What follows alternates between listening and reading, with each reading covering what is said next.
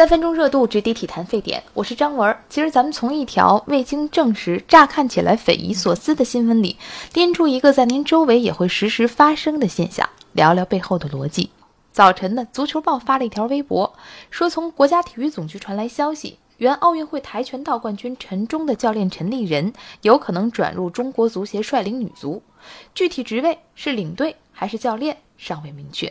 这是为了提高体育成绩提出的跨界、跨项目、跨年龄的新举措，让跆拳道教练主管女足，这算是外行领导内行相当极致的案例了。可以想象，文章一发出来，立即引来了广大网友后旋踢一般的群嘲。有人表示，领导可能觉得这跆拳道和足球都是用脚，差别不大吧？结果立即被人反驳道：“你确定领导知道跆拳道是用脚的吗？”当然了，这都是气话，或者是说趣味的说话之道。我们把外行领导内行放在现实生活里看看，就会发现这也并非是提起来就得炸毛，应该被处理到舆论垃圾场里的谬论。讲道理，咱们假设管理这件事儿必须得是内行，那么是不是所有最内行的专家都要冲去走仕途当领导？如此下去，管理工作都被内行的专业人士干了，那么谁还冲在一线搞业务呢？再来。您觉得多内行算内行呢？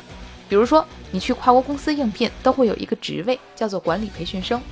他们被招来之后，进公司前两年，各个部门轮岗了解业务，目标是成为职业经理人。这帮子人在哪个领域都算不上行家吧？凭什么公司要把他们培养成管理层呢？回到我们关注的体育领域，不是你们说的吗？英雄应该不问出处。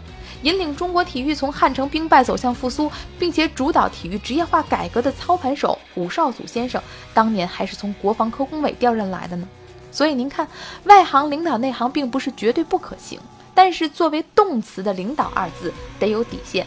不光是在体育领域，在任何高度专业化的领域，外行一旦开始对业务细节进行干预，就破戒了。这不仅会让业务精英感到切肤的不信任，整个团队也会意识错乱。简单的说，就是我不知道听谁的。而后比较容易上演的戏码，就是亮出权力的肌肉，让一场任性的掰手腕活动随即展开，两败俱伤。当然，在现实生活中，很多外行领导内行也是客观的乾坤大挪移造成的。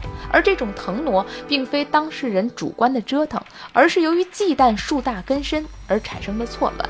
成年人都应该明白，只存在内行的领导层是注定被削藩的小团体，全都是外行的 boss 呢，也会显得一脸无知。老话讲，男女搭配干活不累。我看啊，内外两股势能也是同理。当然，另外有一句正确的废话是说，权力无论是落在内行还是外行手里，都应该有相应的制约，否则各种各样的指令在头顶上嗖嗖的飞来飞去，办事儿的人却越来越渺小，领导够不着啊。